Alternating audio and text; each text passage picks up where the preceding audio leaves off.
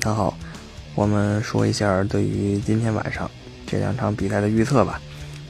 大巴呢也是在起飞之前给我在微信上讲了一讲他自己的想法，所以说我在预测的时候呢也会把他的想法在其中带出来，给大家一起分享一下。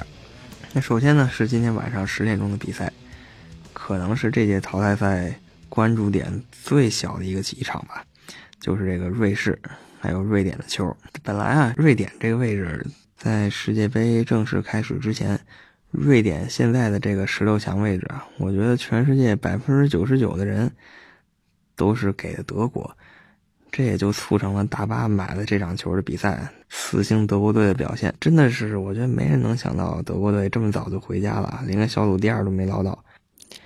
那瑞典呢？这一届比赛也是连续的扮演了巨人杀手的角色。他在预选赛的小组赛里就力压荷兰，取得了小组第一，把荷兰挤得一点脾气没有，挤出了世界杯；又直接在预选赛淘汰赛阶段把意大利挤出了世界杯。小组赛时候更是跟德国鏖战九十分钟啊！虽然最后靠着克罗斯神仙球绝杀，没有取得胜利。三场比赛过后，瑞典队也是压着德国和墨西哥取得了小组第一。还是不得不插一句，这个墨西哥昨天被巴西完爆，也是赖他们自己。他们在小组赛只要稍微稳一点不被瑞典三比零打花，就能稳定小组第一去下半区。偏偏要把自己两场胜利的优势给挥霍掉，不得不到上半区面对巴西。那我们言归正传，瑞典跟瑞士两个队。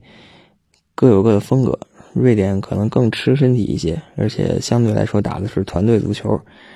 呃，瑞士呢这边是有大牌球员的，前场有个沙奇里，中场有个扎卡，后场呢还有一个犀利的利希施泰纳。所以说我看好两队互相制造很多麻烦，但是根据这些大赛的表现来看，我还是更偏向于瑞典胜一点。那猜一个瑞典小胜，一比零。或者说他们打平一比一进加时，大巴这边呢，他也更倾向的是一比一进加时，最后可能甚至会踢到点球大战。这场比赛算是两支实力中规中矩球队的直接较量吧。虽然没有那么多大牌，但是还是很值得看一下的。如果大家有兴趣，可以观赏一下，肯定是一场非常拼的比赛。那大巴呢，也会在现场观看这场比赛，他看完以后也会从现场为大家发来一些。他的感想，他的感受。那这场比赛也就说这么多。说一下明天凌晨两点将要上演的最后一场十六进八淘汰赛，又是一场欧洲与南美的直接较量。那这场比赛毫无疑问，最大的变数还是在于哥伦比亚的顶级球星哈梅斯·罗德里格斯能不能上场。在上一场受伤以后啊，这件事一直就困扰着大家。当时对于整个淘汰赛的走势也说了。很可能带伤或者打封闭，也要让他上个半场啊什么的。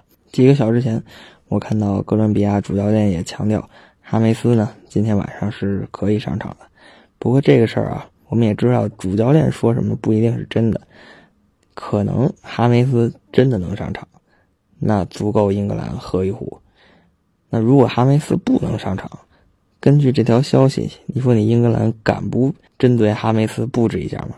那如果你说你针对哈梅斯布置好了，结果哈梅斯没上，那你的战术会不会就被别人针对了呢？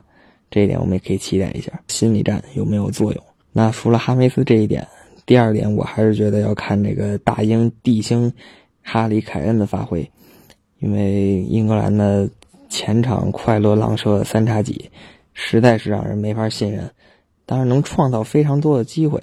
不过这个临门一脚啊，还是得交给一向很稳的地形凯恩。如果凯恩这场稳稳的接住了几个机会，英格兰呢是有胜算的。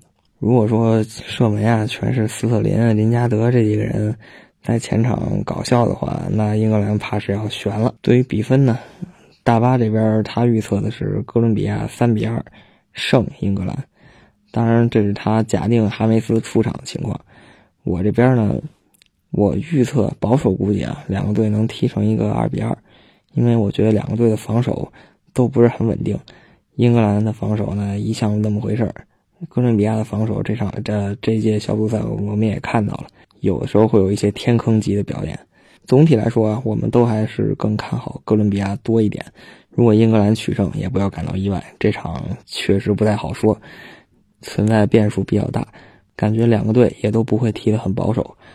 英格兰高举高打，哥伦比亚快速奔袭，让王宝强啊这些球员冲一冲英格兰的比较相对比较慢的后防线，因为英格兰的后卫转身要转个半年，这全世界大家都知道了。另一点，我比较看好的是这个英格兰的替补阵容能有骑兵登场，比如说瓦尔迪啊、威尔贝克，没准能在最后搞一个大新闻。好，最后再重复一遍吧。今天的这两场呢，我是低调看好瑞典，然后或者说啊两队打平进加时甚至点球。但是就算这样，我还是看好瑞典多一些，因为他们感觉心理素质更强。